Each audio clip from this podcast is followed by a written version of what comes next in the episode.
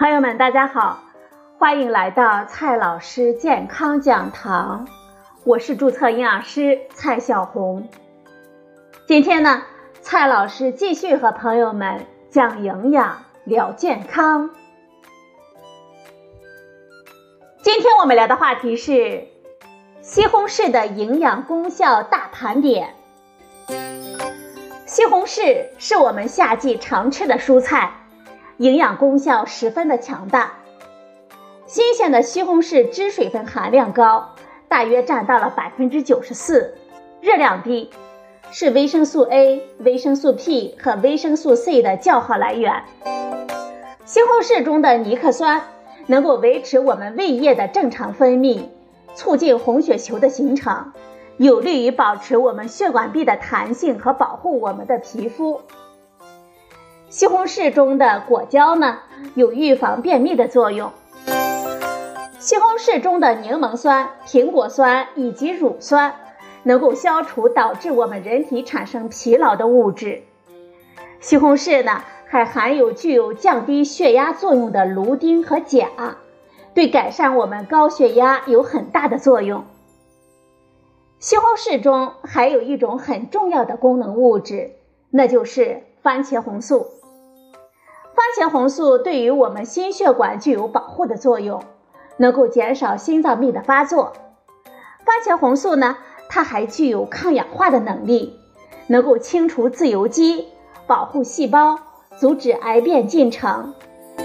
研究发现，西红柿对于前列腺癌、胰腺癌、直肠癌、喉癌、口腔癌、肺癌、乳腺癌等等都有预防作用。西红柿中虽然有大量的番茄红素，但是番茄红素在不加热的情况下，被我们人体吸收的程度就很少了。那么，这西红柿应该是加热以后再吃吗？其实，这西红柿究竟该生吃还是熟吃呢？要取决于我们自己的取舍侧重点。如果是为了获得番茄红素，加热熟吃好一点，加热呢有助于番茄红素破壁出来。热吃的时候加入的食用油有助于番茄红素的转运和吸收。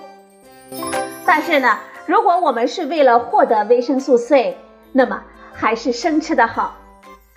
总之啊，我们建议大家为了营养均衡，可以经常变换着方法，生熟交叉着吃。另外啊，很多朋友呢还有一个疑问：西红柿和黄瓜到底能不能在一起吃呢？有些朋友认为黄瓜不能与西红柿一起吃，这原因啊是因为黄瓜中有一种维生素 C 的分解酶，而西红柿中维生素 C 的含量比较多。如果在一起吃呢，西红柿中的维生素 C 被分解。就会降解西红柿的营养价值了。但是啊，朋友们，这种说法不太科学啊。所有的植物均含有维生素 C，没有维生素 C，植物就不会生长，这是植物生长的特性。任何食物中的营养物质既有相互促进的作用，也有相互制约的作用。植物中的维生素 C 也不例外啊。在它的合成的过程当中，有些物质对它有促进的作用，有些物质呢对它有抑制的作用，两种作用缺一不可。所有含维生素 C 的植物当中，必有抑制维生素 C 合成的物质，使其达到平衡。这种抑制维生素 C 合成的物质就叫做维生素 C 分解酶。不单单是黄瓜当中存在着这种物质，其他植物中同样也存在着。每一个物种中的酶都有它的独特性，物种与物种之间存在着抗体，彼此之间呢一般不会产生影响。因此啊，所谓西红柿不能与黄瓜一起吃的说法，没有科学依据，两者完全可以一起吃。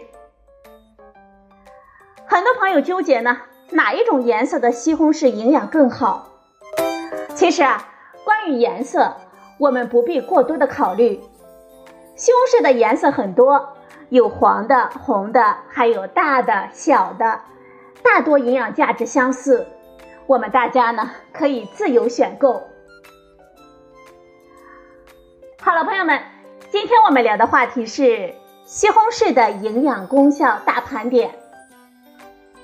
今天的节目呢就到这里，谢谢您的收听，我们明天再会。